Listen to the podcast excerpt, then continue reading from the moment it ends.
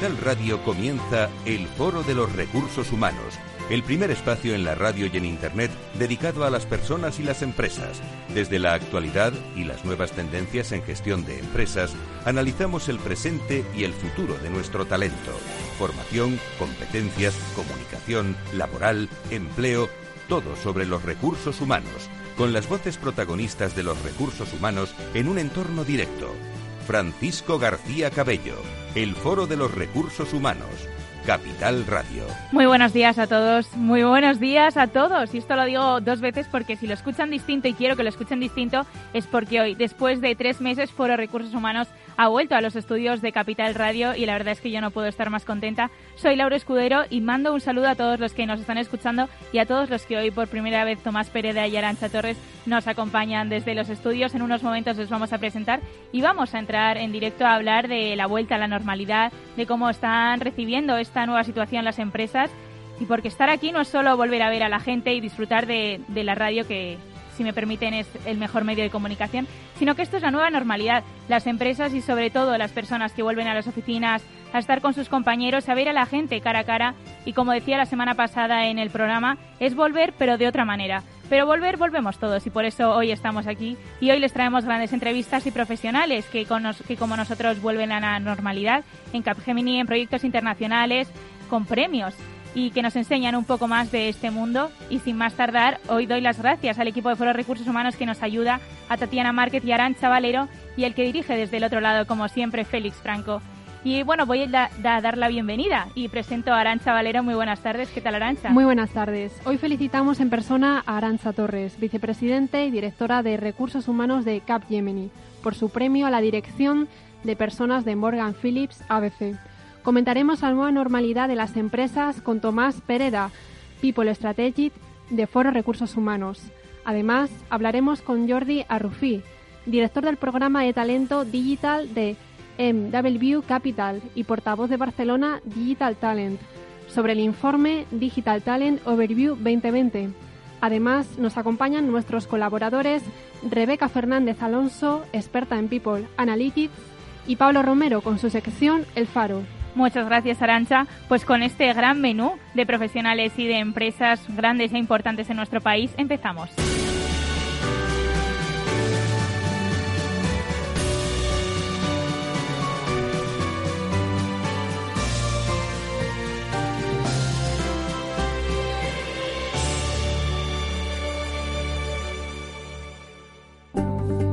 Conecta con el foro en Twitter, arroba foro RRHH o llámanos a redacción arroba fororecursoshumanos.com.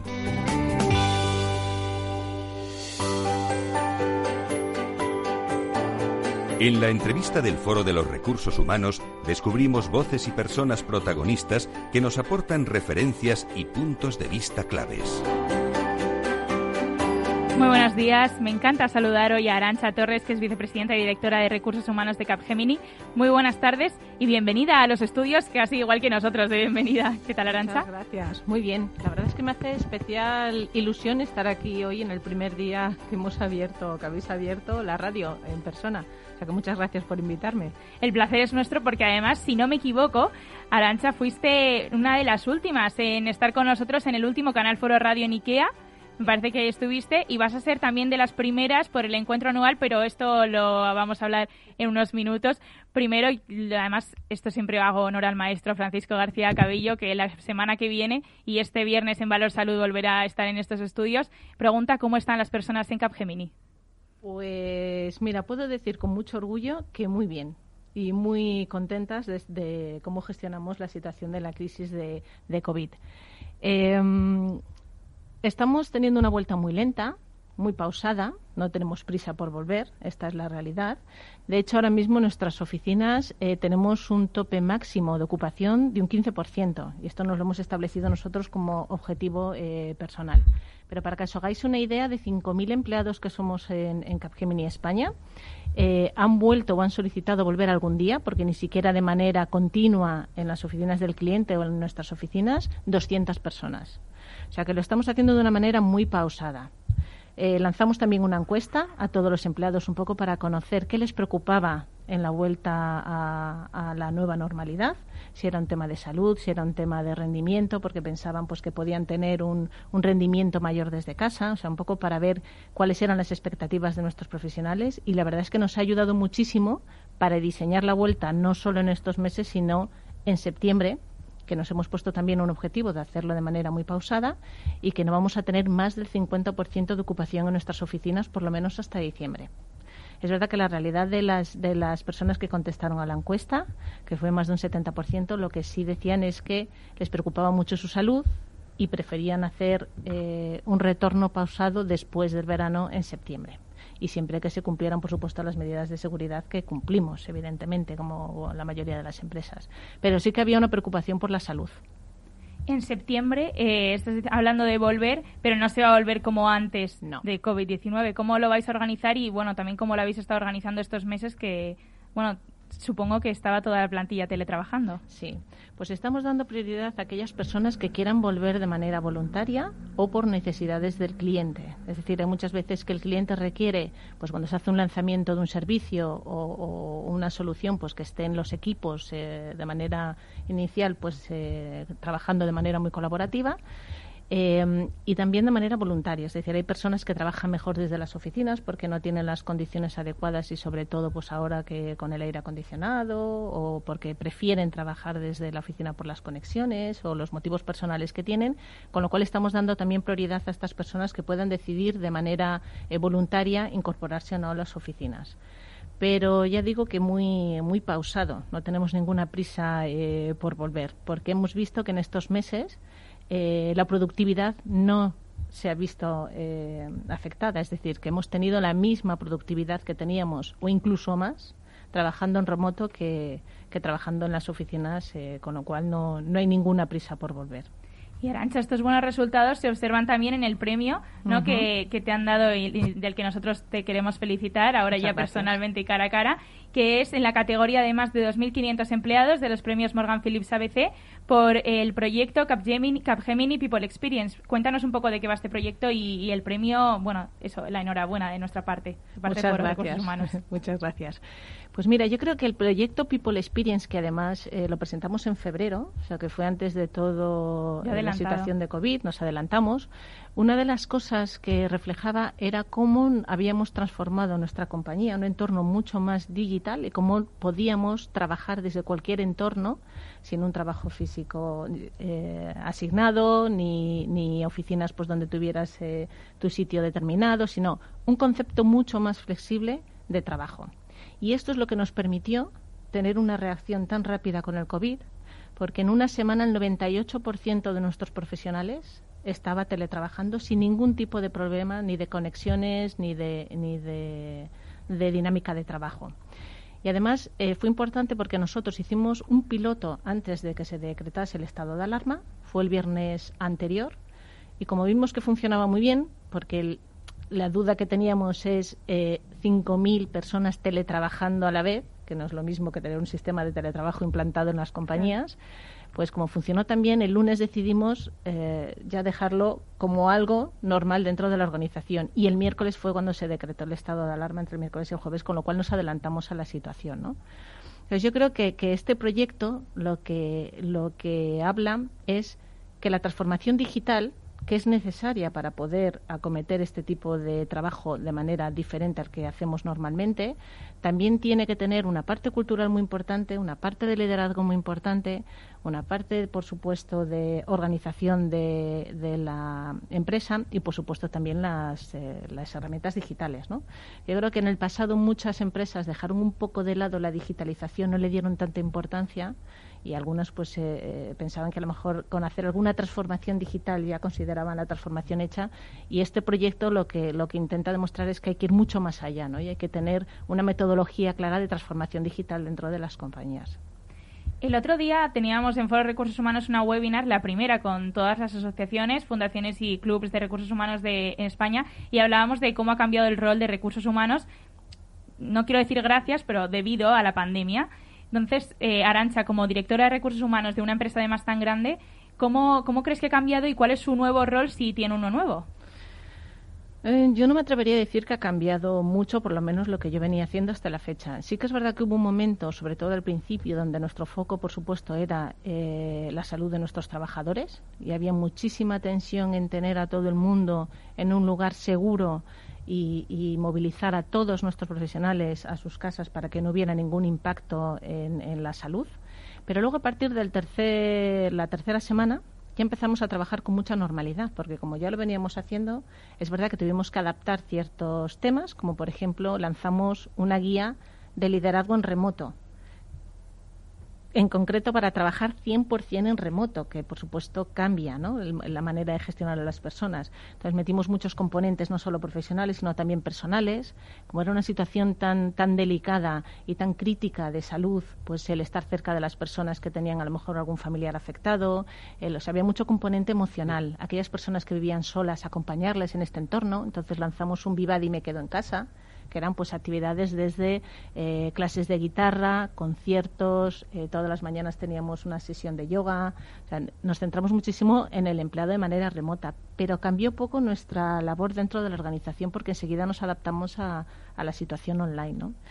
¿Qué va a cambiar a futuro? Yo creo que lo que va a cambiar fundamentalmente es que, además yo le he dicho en alguna otra entrevista que me hace mucha, mucha gracia, eh, llevaba debatiendo durante mucho tiempo acerca de las personas en la nueva digitalización, ¿no? Si realmente se iba a perder este, este, eh, este punto de la persona dentro de las organizaciones, claro, o, el, el, rol de la persona, ¿no? Con la robotización, la sistematización, etcétera pues es que la persona ha cogido un protagonismo brutal. Es que se demuestra que es indispensable y que las herramientas tecnológicas lo que tienen que ayudar es a sacar más valor de la persona y que realmente puedan aportar ese valor que tiene. ¿no? Con lo cual yo creo que a futuro toda esta situación nos ha ayudado eh, muchísimo para poner otra vez a las personas en el centro de la gestión. Mm. Tomás, te veo escribiendo y sí. yo creo que tienes algo que decir. Bueno, y te voy a dar la bienvenida. Estoy muy contenta de estar aquí. Tomás Perea, nuestro People Strategist. ¿Qué tal? Muchísimas gracias. Pues encantado de volver al estudio tras, tras cuatro meses. La, última vez que estuvimos sentados en esta mesa fue el 9 de marzo. Sí. Sí, sí. Tomás Perea fue el último que estuvo en estos estudios. Arancha fue la última que estuvo en un evento organizado por el Foro Recursos Humanos. Así que. que Reiniciamos la historia. No es casualidad que estemos aquí hoy. No es, casualidad. es un ciclo que se cierra. Totalmente es causalidad.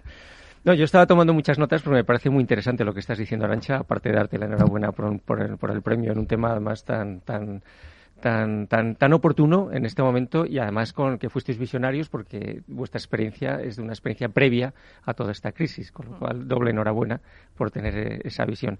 Antes fuera de antena estábamos comentando eh, que, durante estos tres o cuatro meses parece que íbamos a salir a la superficie absolutamente renovados, que íbamos a ser, vamos a ser totalmente distintos y que, y que las cosas serían absolutamente diferentes porque esa manera en la que estábamos trabajando parecía que iba a ser irreversible, que eso ya iba a quedarse para siempre. Pero claro, estamos viendo que en este momento nos encontramos en un momento que, hay una declaración de, de, un miembro del gobierno que dice que a las empresas el teletrabajo no le va a salir gratis, o sea, suena un poco raro. Y luego muchas empresas incluso están diciendo, oye, qué bien que podemos volver al 2019, ahora ya que esto está terminando, ya podemos volver a trabajar como siempre, como es necesario y como más nos gusta, ¿no? Claro, tú has mencionado un punto que me parece esencial. Esto no se trata de, trabajar tras una pantalla. La transformación digital, que se ha hablado poco durante estos cuatro meses, porque era lógicamente todo lo que era el foco en la, parte sanitaria, se ha acelerado. O sea, lo digital no solamente sigue su curso, sino está muy acelerado. Y como tú bien apuntabas, aquí lo que estamos hablando es de mentalidad, de cambio de mentalidad. No estamos hablando de, procesos, no estamos hablando de tecnología, estamos hablando que lo digital es un cambio de mentalidad. ¿Cómo ves ese posible retroceso? Eh, esa, ese, este, esta encrucijada en la que estamos muchas organizaciones. Vamos hacia el futuro, vamos hacia el pasado. El gobierno, pues lo tenemos ahí, que, no sabe muy bien de qué trata esto. ¿Cuál es un poco tu, tu balance? Yo creo que lo que determina el gobierno va a ser clave. Eh, mi percepción es que por lo menos hasta diciembre estaremos en un modelo donde el teletrabajo va a primar más, porque además, como no se sabe si va a venir otra segunda oleada en octubre, yo creo que la gente está eh, más comedida eh, que lo que estaba antes. Es verdad que hemos visto en, alguna, en algunos clientes que nos han pedido volver otra vez a la situación en la que estaban eh, antes de COVID, en cuanto han podido, en cuanto se ha abierto la puerta a poder moverse y a poder trasladarse a las oficinas, pues nos lo han pedido. Pero es verdad que lo estamos gestionando y estamos gestionando porque el, el COVID ha sido un piloto de teletrabajo brutal. Hemos visto que funciona y yo creo que, que lo suyo es que se mantenga. ¿Qué va a ser determinante? Lo que determina el gobierno.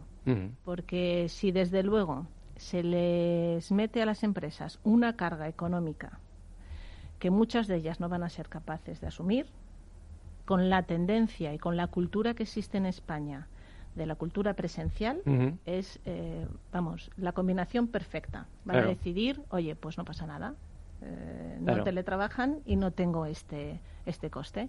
Porque además, el, eso que se dice de no, pero se lo ahorran en la oficina, no es tan así, porque mm. hay contratos de edificios que no acaban ahora y no mm. se pueden cancelar, porque mm. tienen penalizaciones, porque cuando tú haces, abres una oficina, eh, abres, enciendes todas las luces, pones el aire, o sea, no hay tanto ahorro como para que lo puedas eh, invertir en, en, el empleado, ¿no? O cambiar una cosa por otra a lo mejor a futuro, dependiendo de cómo salga la norma, pues habría que pensar en cosas mixtas, ¿no? Pues que puedan decidir entre tener ticket restaurante y a lo mejor en una retribución flexible pensar en, pues destinar esto a una DSL o en otro tipo de, de, cosas que se ajuste más a la persona, ¿no? Pero tiene que ser bastante flexible, porque si no creo que, que será un una barrera para poder avanzar todo lo que habíamos avanzado con el COVID. Estoy totalmente de acuerdo. Has mencionado que habéis hecho una encuesta ahora al final, más o menos, ¿no? Sí. Eh, ¿Ha sido satisfactoria la experiencia para la gente? Es decir, ¿consideran que esta manera de trabajar es, es mejor desde el punto de vista de experiencia personal, individual, familiar. Sí. de hecho el 70% no tiene intención de volver hasta después, por lo menos del, del verano, es lo que nos dijeron. Y les preocupa muchísimo el tema de la salud, pero como dábamos la opción de elegir bastantes eh, conceptos, no solo uno, señalaban el tema de la conciliación en estos meses, hasta que vuelvan al colegio, se normalice la situación de los colegios, las situaciones personales de, nuestros equipos, y también señalaban como un aspecto muy importante la productividad. Algunos nos decían que eran más productivos en casa que en la oficina y que es verdad que a lo mejor es necesario ir a la oficina, que también lo decían una o dos veces, pues porque necesitas relacionarte. La cohesión, la comunidad. El cambio de ambiente también. Efectivamente, pero que sí que hubiera eh, muchísima más flexibilidad que la que teníamos hasta, hasta la fecha. ¿no? ¿Y los clientes? ¿Cuál ha sido, crees tú? Los clientes tenemos de todo, tenemos de todo. O sea, yo creo que, que hay clientes que enseguida han dicho a sus eh, empleados, oye, volver inmediatamente a la oficina por turnos. Conocemos algunos pues que incluso han ido a las oficinas y teletrabajan desde las oficinas, es decir, no, no, no, se reúnen porque no pueden en los espacios, pero cada uno está con su ordenador y con sus cascos en sus sitios. Entonces, sí, entonces, ¿para qué vuelves a la oficina si realmente puedes hacerlo desde casa? Claro, ¿no? Entonces, yo creo que hay de todo. Pero no se ha resentido desde, desde, vuestra experiencia a vuestro, vuestro servicio al cliente, vuestra actividad con el cliente, es decir, la, relación con el cliente no ha sido, no ha sido afectada. Nada. O sea, que ha funcionado la relación comercial, la, Muy relación, vuestros proyectos con, muy bien. Arancha, ahora que aprovecho que estamos hablando de primeras veces, voy a decir por primera vez que ya tenemos fecha para el encuentro anual de Foro de Recursos Humanos el 30 de septiembre. Ha salido esta semana el Save the Date y ya podéis ir mirando pues todo lo que lo que nos espera es una mezcla entre presencial y virtual y el título es Oportunidades y tendencias ante los nuevos entornos laborales y digo Arancha porque es que la sede de este encuentro anual es en Capgemini. ¿Qué nos puedes contar y adelantar así brevemente en los dos minutos que nos mm. quedan sobre este encuentro anual? Bueno, os diré que el sitio es espectacular para tener el encuentro. ¿eh? O sea, que aquellos que podáis ir de manera presencial, tenemos el aforo que nos dejan tener, pero el sitio es espectacular. Es nuestro centro de innovación, con lo cual es un entorno perfecto para tener un encuentro anual de recursos humanos y darle la importancia que tienen los recursos humanos. Ahí va a ser muy interesante. Ya es el 17 de Foro de Recursos Humanos y estamos encantados de que, por eso cuando dije que, cuando vi el premio de Arancha, vi que además la sede era Capgemini y digo, lo hablé con Fran y digo, ¿cómo no va a venir Arancha? Para esta primera vez en los estudios y bueno, por supuesto con Tomás, que ahora, en, bueno, en estos pocos minutos que nos quedan, no, pero a la vuelta de publicidad, vamos a adelantarnos un poco que vamos a escuchar en este comentario. Pues vamos a hablar de sabiduría. Lo importante, como bien decía Arancha, hay que poner a la persona en el centro. Yo creo que esta experiencia de este semestre nos ha recordado que ahí está lo importante, distinguir el dato, la ciencia y la sabiduría tan, que tanto hace falta en estos tiempos. Cuanto más automatización, más sabiduría necesitamos hablando de sabiduría y así en el último minuto que nos queda, algo, un aprendizaje, cada uno de los dos diciendo una frase, es un poco más una palabra, ¿eh? Una frase del gran aprendizaje que creéis que las empresas han sacado de esta situación. Arancha, Tomás, Tomás Arancha. Pues yo diría resiliencia y adaptación al cambio. hemos vivido una situación que nadie había vivido antes. Mm. Y, ha sido extraordinario, por lo menos en nuestro caso, la gestión. Con lo cual, eh, yo creo que me quedaría con estas dos palabras. Resiliencia y adaptación al cambio, Tomás. Pues yo diría confianza. Cuando tú, ah, tú reconoces o tú, tú, transmites confianza, recibes más confianza. como bien comentaba Arancha, ha habido, la gente ha trabajado mejor, ha trabajado más y ha dado mucho más. ¿Por qué? Porque sentían que había confianza. Yo creo que para mí esta crisis ha demostrado que la confianza importa. Pues sabéis, yo, no me, yo me pregunto a mí misma y escuchando a todos los profesionales que hemos estado escuchando durante estos meses, que aunque no hayamos estado en los estudios, hemos estado haciendo el programa, yo me quedo con la transparencia. Y así de transparentes nos vamos y volvemos en unos segundos con Tomás Pereira, con Arancha Torres. Os esperamos.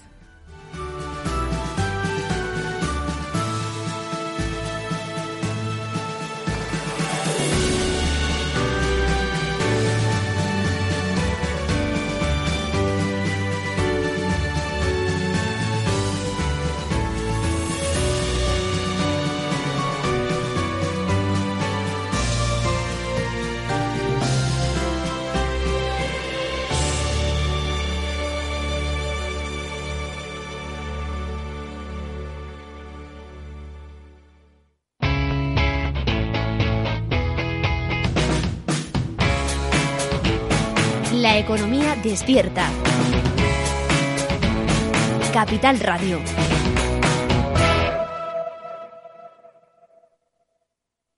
En Renta 4 Banco lo tenemos claro. Este verano nos quedamos en España. Quédate con nosotros y consigue un 20% de ahorro en comisiones sobre las aportaciones que realices a nuestros fondos de inversión. Accede a los mayores mercados del mundo siempre desde España. Este año más que nunca. Gracias por invertir en lo nuestro. Consulta las bases en r4.com o infórmate en cualquiera de nuestras oficinas. Renta 4 Banco, tu banco especialista en inversión.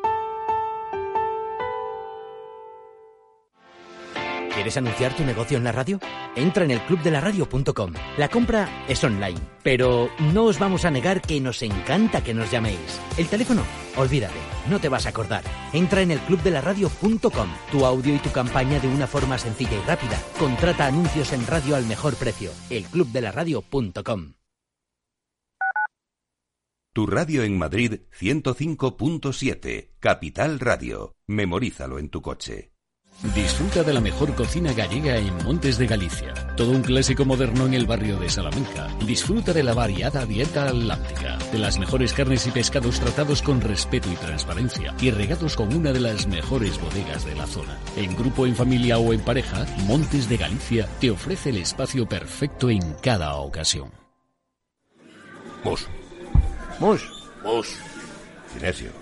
Te toca, Sinesio. ¿Qué pasa? Oye, Sinesio, ¿no? ¿Qué, ¿Qué te pasa a ti? Que te veo muy onnubilado, que no te veía yo así de ausente desde que te prometiste con la maruja. Si es que tengo un aparato que me resuelve todas las dudas. Estoy a la última en los mercados. Anda, mira. Ya está Sinesio con sus inventos. Sinesio el ingeniero. Atiende, Paco. Mira lo que he descubierto. Alexa, ponme Capital Radio, maja. Te damos la bienvenida a Capital Radio. Puedes escuchar la señal en directo o nuestros mejores audios en formato podcast.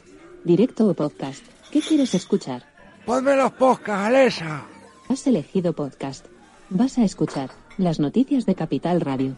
Con esto, Paco, vamos a echar el órdago a los mercados. Natural.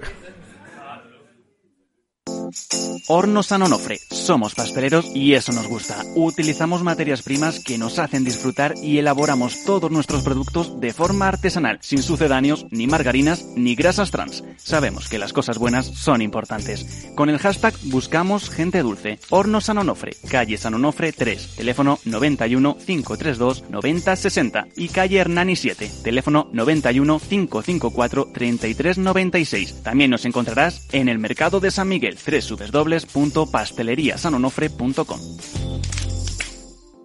Capital Radio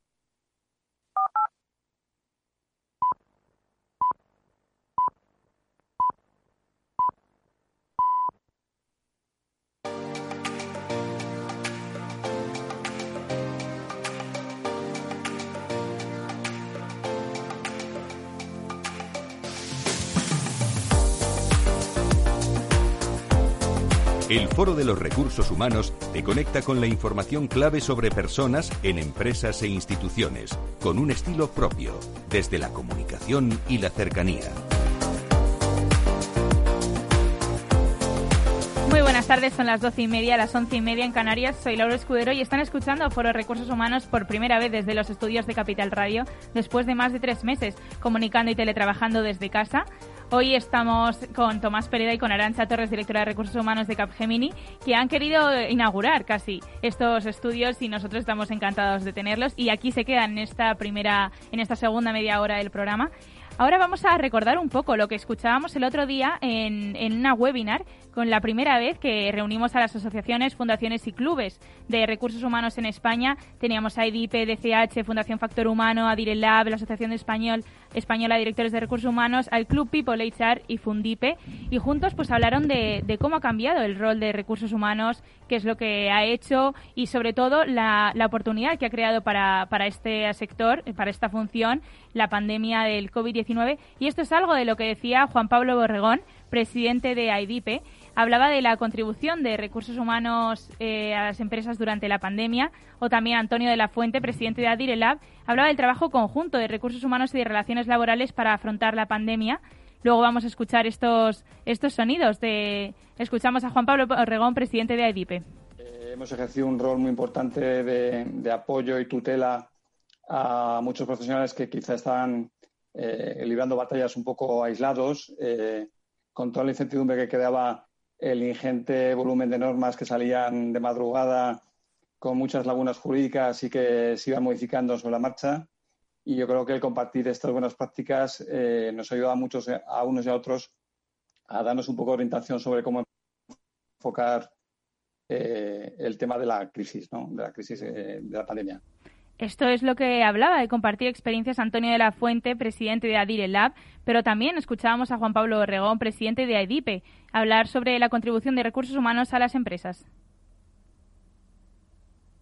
De que en una situación de crisis como esta, eh, toda la función de, relaciones laborales eh, eh, es esencial y probablemente los directores de recursos humanos que no vienen del mundo HAR, que no vienen de las direcciones de relaciones laborales o del mundo jurídico, pues, eh, pues han tenido que, que, agarrar de la pechera a su director de relaciones laborales, que normalmente además también suele ser el de, el de prevención de riesgos laborales, el que lleva a lo mejor incluso administración, lo ha tenido que coger, no sé si de la pechera o del brazo, y se, y se han ido juntos eh, eh, para, para, para, bueno, se han ido juntos todos los días para poder ver cómo, cómo superábamos la, la, situación. Las palabras de Antonio de la Fuente, esta vez sí presidente de Adirelab, pero ya decimos con la Asociación Española de Directores de Recursos Humanos, Club People, HR, Fundipe, DCH, IDP y Fundación Factor Humano, que fueron los que nos acompañaron en esta webinar que pueden escuchar y ver en www.fororecursoshumanos.com.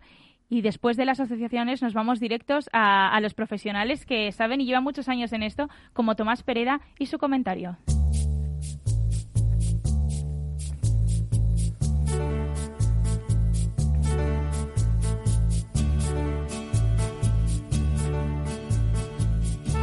La fascinación y el vértigo ante los enormes avances tecnológicos y científicos que estamos presenciando nos pueden conducir al espejismo de pensar que estamos ante un nuevo ser humano con superpoderes, transformado al mismo ritmo que el progreso científico.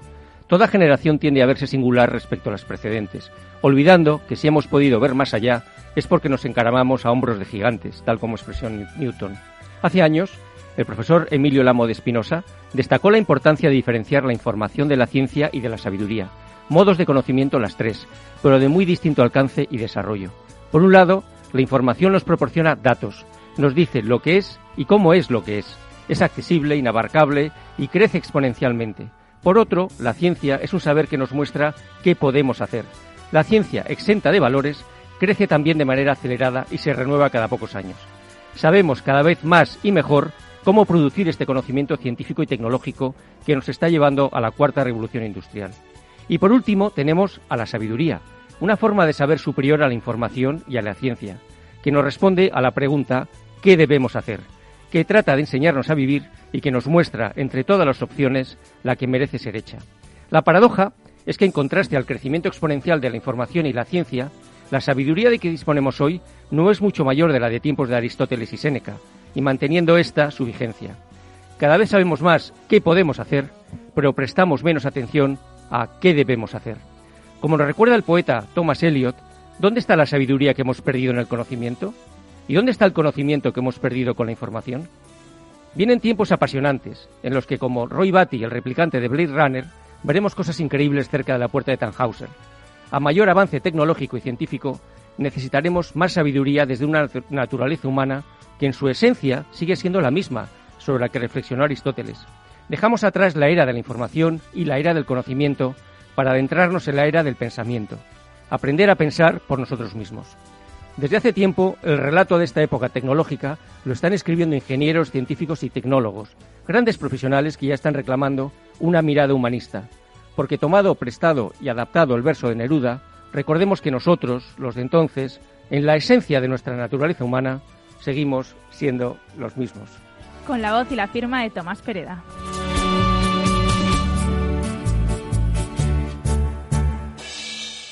De la sabiduría nos hablaba Tomás Pereda hace nada, unos segundos, con un comentario como siempre muy oportuno y muy, muy adecuado para, para estos momentos. Y ahora vamos a escuchar a Jordi Arrufi, que es director del programa de talento digital de MW Capital y portavoz de Barcelona Digital Talent, que sí, creo que está en línea del otro lado. Muy buenos días y muy buenas tardes, Jordi Arrufi. Hola, buenas tardes, ¿cómo estáis? Muy bien, ¿qué tal? Eh, bueno, eh, escuchamos y hemos leído que habéis publicado el Digital Talent Overview 2020, un informe sobre la salud del talento digital en, Barcelona, en España. Cuéntanos un poco cuáles son las principales conclusiones de este informe. Bueno, pues eh, destacaría un par de conclusiones. Hemos analizado cuál ha sido el impacto eh, de la pandemia en el mercado de trabajo digital en Barcelona y la primera conclusión es que el sector digital ha sido el que más talento ha demandado durante la crisis aún así hay que matizar este titular porque realmente se ha moderado esa demanda durante la crisis, pero ha sido el sector que más eh, talento ha demandado. Y el segundo titular es que Barcelona se consolida como un polo de talento tecnológico. Hay más de 77.000 profesionales digitales en Barcelona desarrollando actividades eh, tecnológicas y aún así necesitamos más porque la capacidad que tenemos para generar talento crece, pero crece por debajo de la demanda que tiene eh, el sector tecnológico en Barcelona. Jordi, ¿qué ha supuesto, qué ha supuesto la, la, pandemia para en este aspecto del talento digital y de la digitalización en las empresas? Bueno, se ha, se ha hablado mucho ¿no? de que el COVID ha sido un acelerador de la digitalización. Eh, por suerte, gracias a, a ciertas tecnologías, muchas de las compañías han, han podido mantener su actividad. Entonces, esto ha significado también en clave de, talento, pues nuevas necesidades de profesionales. Eh, compañías que tenían que cambiar su entorno de un entorno pues, presencial a un entorno remoto, pues han requerido de eh, profesionales de cloud, desarrolladores de software, etcétera, etcétera. Esto, esto, esto por un lado. Entonces sí, la pandemia ha acelerado algo que, que quizás esperábamos que pasara eh, pues hubiera pasado antes, que es esa digitalización real de las empresas españolas, y ha pasado en muy, en muy poco tiempo. ¿no? En, en, semanas ha pasado lo que, lo que esperábamos que sucediera en años. Jordi, tengo a mi lado a Tomás Pereda, que es mm, People Strategics de Foro Recursos Humanos, y, y me parece que quiere preguntarte algo. Hola Jordi, buenos días y encantado de, de, charlar contigo. Una pregunta, estabas comentando que eh, a pesar de, de, la situación más tan complicada en el mercado laboral en estos meses, uh, ¿seguís constatando que sigue habiendo una escasez estructural de talento digital en el mercado? E-, efectivamente, si analizas cómo ha evolucionado la demanda de talento respecto a la oferta, es decir, la capacidad que tiene nuestro ecosistema, en este caso Barcelona, de generar talento, bien porque sus centros de formación generan talento o bien porque somos capaces de atraer talento de, otro, de otras economías, es inferior a la demanda de las empresas que forman eh, pues, eh, el mercado. Sí, sigue siendo inferior. ¿Te atreves a aventurar un pronóstico? A ver, eh, yo creo que las tendencias, las tendencias son positivas en cuanto a generación de talento. Hemos visto, por ejemplo, que este año las universidades tecnológicas han aumentado un, prácticamente un 20% eh, los profesionales titulados en tecnología. o hemos sido capaces de traer 3.600 nuevos profesionales tecnológicos a Barcelona de que venían de otras ciudades. Entonces, creo que la que, que, por suerte la oferta crece a buen ritmo. Lo que pasa que la aceleración de la demanda me temo, me temo y que por suerte va a continuar, va a continuar creciendo. Pensad que eh, el, el, el, informe empieza con un gráfico que creo que es muy contundente. Y dice, Europa en los últimos 10 años prácticamente no ha creado ocupación. Solamente ha aumentado un 3.4% la ocupación en Europa. En el sector tecnológico la ocupación ha crecido un 42%. Creo que eh, la tendencia es evidente, es que la demanda sigue creciendo por encima de la oferta. Jordi, te está escuchando también la directora de Recursos Humanos de Capgemini, Arancha Torres, y también creo que tiene algo que comentar porque además hablábamos hace unos minutos de la digitalización y de su importancia, así que Arancha, tienes la palabra. Sí, es verdad y estoy de acuerdo contigo que, que esta escasez de talento no se ciñe solo a Barcelona, sino al resto de España. Nos cuesta muchísimo encontrar perfiles eh, tecnológicos y digitales y la inversión que están haciendo todas las organizaciones, pues como la Asociación Española de Consultoría o la, Asociación de Directores de Recursos Humanos, en la que se invierte en crear talento, pues desde que empiezan eh, los colegios, un poco para crear cultura STEM y que las chicas eh, pues puedan optar porque es un porcentaje muy bajo de mujeres en estas carreras y para que se incrementen es el número de personas licenciadas en tecnología, pues es, es algo que efectivamente la demanda es tan grande que todavía nos queda mucho camino por, por recorrer. Pues Jordi Arrufi, director del programa de talento digital de MW Capital y portavoz de Barcelona Digital Talent, muchas gracias por haber estado hoy con nosotros y por participar en este primer programa en los estudios. Muchas gracias, Jordi. Muchas gracias. Hasta luego. Un saludo. Pues eh, hablando de digitalización, vamos a, movernos también de Barcelona. Estamos en Madrid, nos, nos, movemos a Barcelona y ahora saltamos directamente a Londres porque ahí está Rebeca Fernández Alonso, que es colaboradora de Foro Recursos Humanos y socia de Human Golden Capital y que también me parece que nos quiere hablar un poco de digitalización y esta, la importancia de la transformación digital en las empresas. Muy buenas tardes, bueno, buenos días. Ahí, Rebeca, ¿qué tal? Hola, buenas tardes, ¿qué tal? Muy bien, pues encantada de saludarte otra vez. Eh, hablaba eso de la transformación digital de las empresas y me parece que esto es algo que, está cambiando. Jordi hablaba en Barcelona, Arancha ha mencionado que es en realidad en toda España. ¿Qué, nos puedes contar desde el ámbito internacional en este aspecto?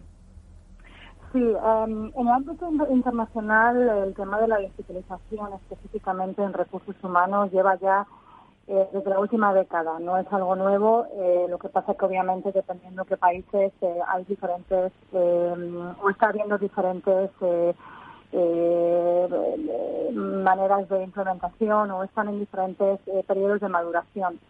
pero no es algo nuevo. la, la, industria de, recursos humanos ha empezado un poco a la cola en comparación con otras industrias como finanzas, eh, por ejemplo, que llevan ya muchos años digitalizándose y digitalizando procesos.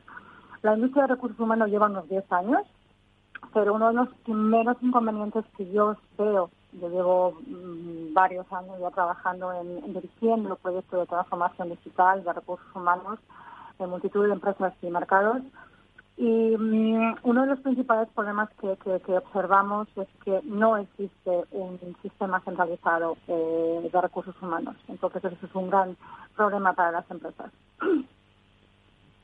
Rebeca, eh, ¿qué estrategias eh, tiene o busca el sector de recursos humanos para, para digitalizar las empresas, también dando importancia a los empleados, que es algo que nos decía Arancha hace, bueno, en, en, esta, en el principio del programa, sobre la importancia de la digitalización, pero manteniendo en un primer plano a las personas.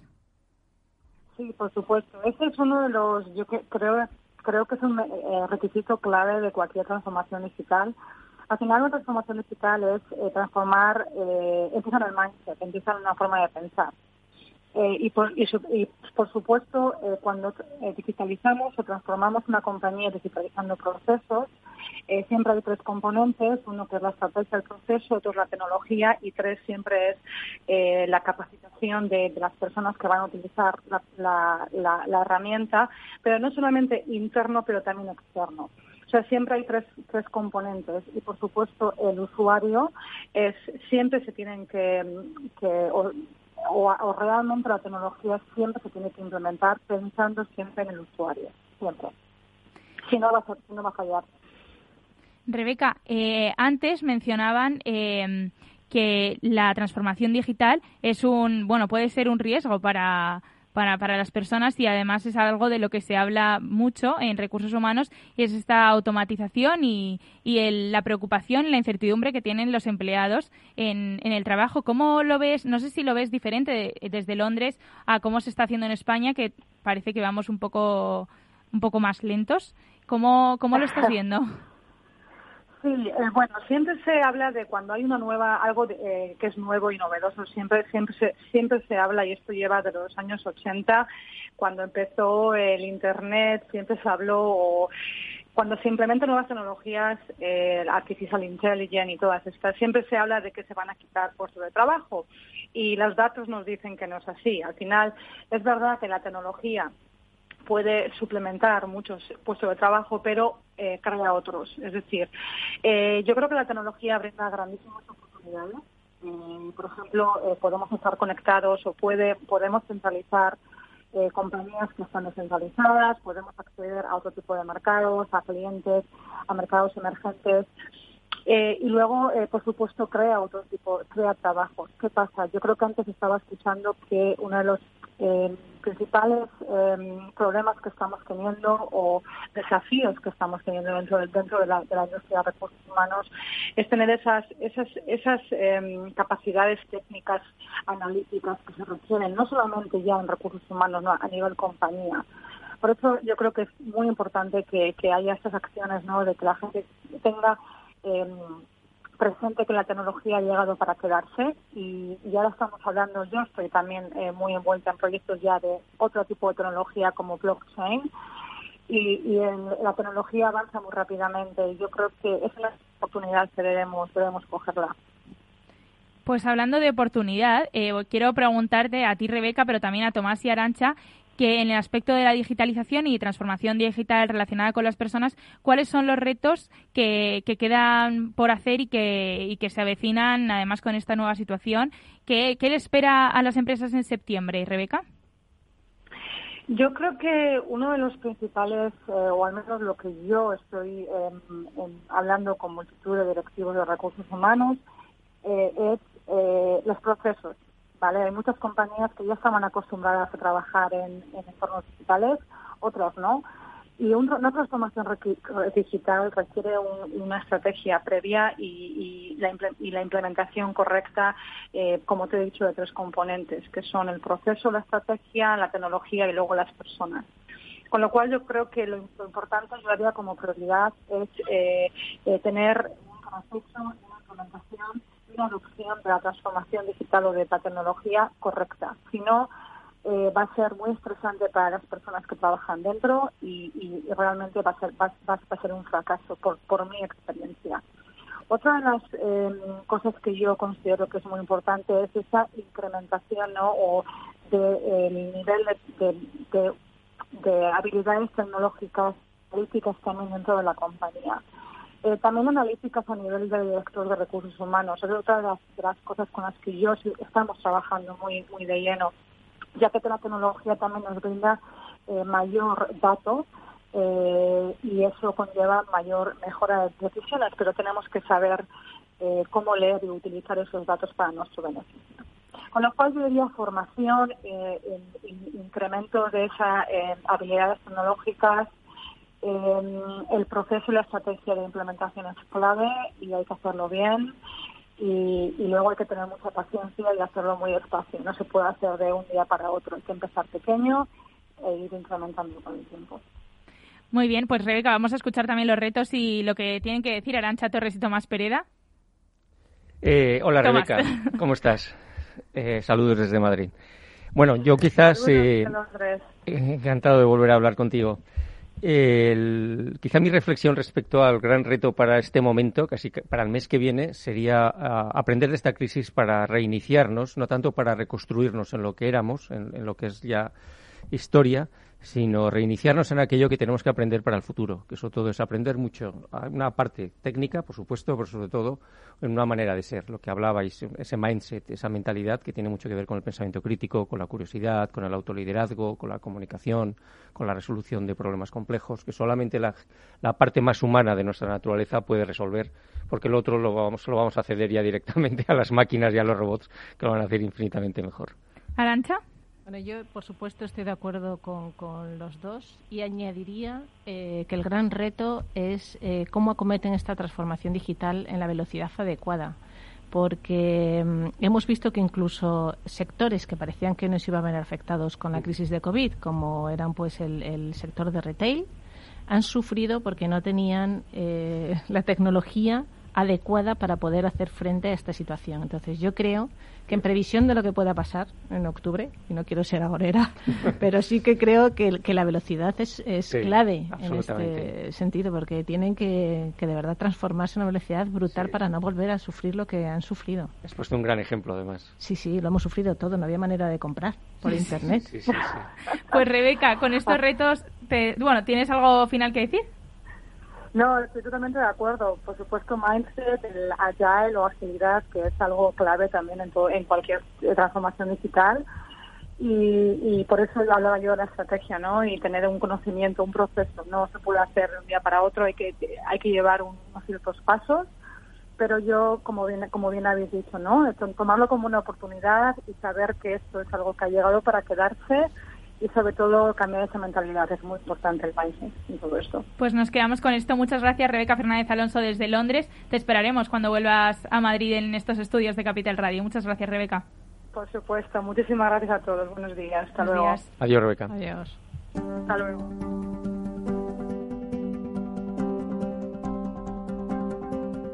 El Foro de los Recursos Humanos te conecta con la información clave sobre personas en empresas e instituciones, con un estilo propio, desde la comunicación y la cercanía.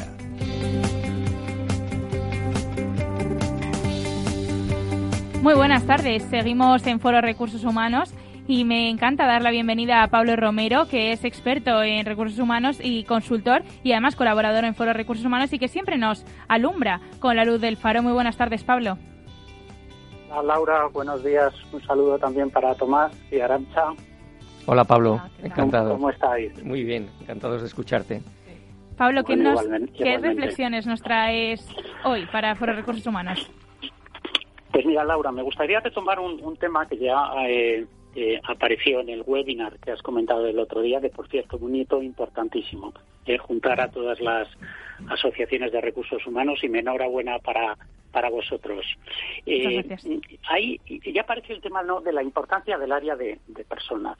Y efectivamente yo creo que lo que ha ocurrido estos meses eh, eh, ha hecho que todo el mundo gane conciencia en el ámbito empresarial, en la sociedad, de, la importancia del área de recursos humanos en las organizaciones. Pero parece, y, y este hecho parece demostrarlo, que que esto se produce en situaciones un poco excepcionales, ¿no? Situaciones de crisis, de reestructuraciones, eh, fusiones y adquisiciones o cambios significativos también en, la legislación. Eh, es como, como que el área de recursos humanos se hace más importante en estas situaciones. Y, yo creo que esto es lo que eh, tiene que cambiar. de hecho, en muchas empresas, y pongo como ejemplo a, a Capgemini, por lo que nos ha contado Arancha, esto ya ha cambiado desde hace tiempo. Y, y, por qué? Porque han dotado al área de, de personas de ese rol estratégico que tiene que tener. Eh, no se puede hacer importante en determinadas situaciones. Es un área que de por sí es crítica y, bueno, como se decía también el otro día, no es que es, la piedra es, la piedra angular. ¿eh?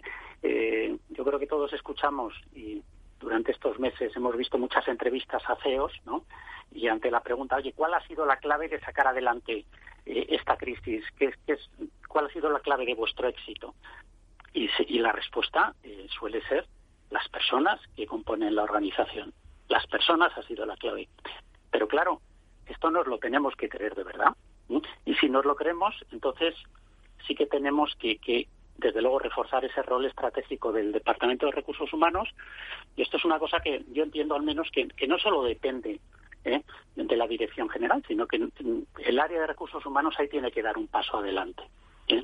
y convertirse pues en un, en un departamento más estratégico, eh, desde luego, mucho más, yo diría, involucrado en el negocio. A veces se ve a los departamentos de recursos humanos como un área que va un poco al margen del negocio y esto es, esto es un problema. desde luego, más agilidad y más flexible. Y aquí yo creo que tenemos que hacer también un poco de, de autocrítica eh, y, adaptando desde luego nuestros procesos y nuestros proyectos desde el área de personas a las necesidades del negocio. Y esas necesidades son cambiantes y cada vez van a ser más cambiantes. Eh, no podemos ir a, piñón fijo. Y luego, pues, eh, yo añadiría también o destacaría como motor de cambio. O sea, tenemos que tener un papel más protagonista eh, en línea lo que comentaba antes también, y Arancha, eh, eh, Tomás y Arancha, de, de, asumir ese rol líder en el cambio cultural que requiere el, proceso de transformación digital. yo todavía escucho en, algunos webinars que la clave de, de, la transformación digital es que el CEO esté muy implicado, que el CEO, por supuesto, que tiene que ser un gran patrocinador del proyecto y estar muy implicado, pero a veces se olvida mencionar al área de recursos humanos. Y ahí, desde luego, eh, yo pienso que tiene que estar muy, muy presente. Pues, Pablo, que con este aprendizaje y con estas lecciones que, siempre nos, nos traes, te vamos a despedir. Y bueno, ya casi despedimos también el Foro de Recursos Humanos. Muchas gracias, Pablo. Pablo Romero, de, colaborador de Foro de Recursos Humanos, gracias. Gracias. Pues con esta despedida de Julieta Venegas vamos a despedir también a Arancha Torres, directora de Recursos Humanos y vicepresidenta de Capgemini. Muchas gracias por haber estado hoy en esta vuelta con nosotros. Muchas gracias a vosotros. Me ha encantado estar, sobre todo aquí presencialmente. es que el cara a cara es, lo una mejor. experiencia. Ha sido un placer. sí, sí, La nueva normalidad. Tomás Pereda, muchas gracias por estar siempre. ha sido un placer este primer programa de, esta, de nuestra, esta nueva época. Así es. Pues muchas gracias a todos ustedes. Nos vemos el próximo lunes a las 12 en Foro Recursos Humanos y el viernes a las 10 en Valor Salud. Muchas gracias a todos. Soy Laura Escudero y esto ha sido un placer.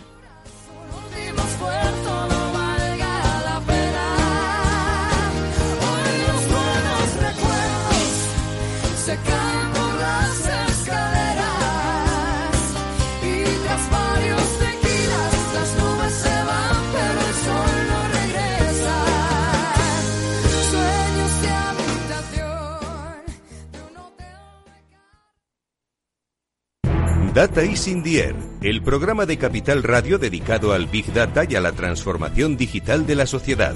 Escúchalo en directo cada lunes a las diez y media de la mañana en Capital, La Bolsa y la Vida y también en podcast en capitalradio.es.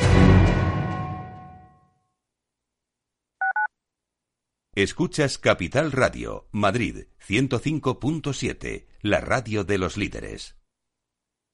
Disfruta de la mejor cocina gallega en Montes de Galicia. Todo un clásico moderno en el barrio de Salamanca. Disfruta de la variada dieta atlántica, de las mejores carnes y pescados tratados con respeto y transparencia y regados con una de las mejores bodegas de la zona. En grupo, en familia o en pareja, Montes de Galicia te ofrece el espacio perfecto en cada ocasión. Esto te estás perdiendo si no escuchas a Luis Vicente Muñoz en Capital, La Bolsa y la Vida. ¿Por qué está caro? ¿no? ¿Qué es lo que, que acaban diciendo? Pues está caro porque no hay ninguna alternativa de inversión. ¿no? Lo que los americanos llaman con el palabra, este el acrónimo de, de TINA, ¿no? There is no alternative. Fernando Aguado, director de inversiones de Fonditel. No te confundas. Capital, la bolsa y la vida con Luis Vicente Muñoz, el original. En el restaurante Gaztelubide somos rigurosos con la selección del producto para crear recetas imaginativas que acompañamos de una bodega generosa y brillante y de nuestra magnífica terraza durante todo el año. Restaurante Gaztelubide, carretera de La Coruña, kilómetro 12200, La Florida. Teléfono 91 372 8544. Una recomendación del programa gastronómico Mesa y Descanso. Capital Radio aportamos valor. ¿Se pueden recortar líneas de financiación existentes y beneficiarse de los avales línea ICO COVID-19? No, la entidad financiera también asume el compromiso de mantener al menos hasta el 30 de septiembre de 2020 los límites de las líneas de circulante concedidos a todos los clientes y en particular a aquellos clientes cuyos préstamos resulten avalados.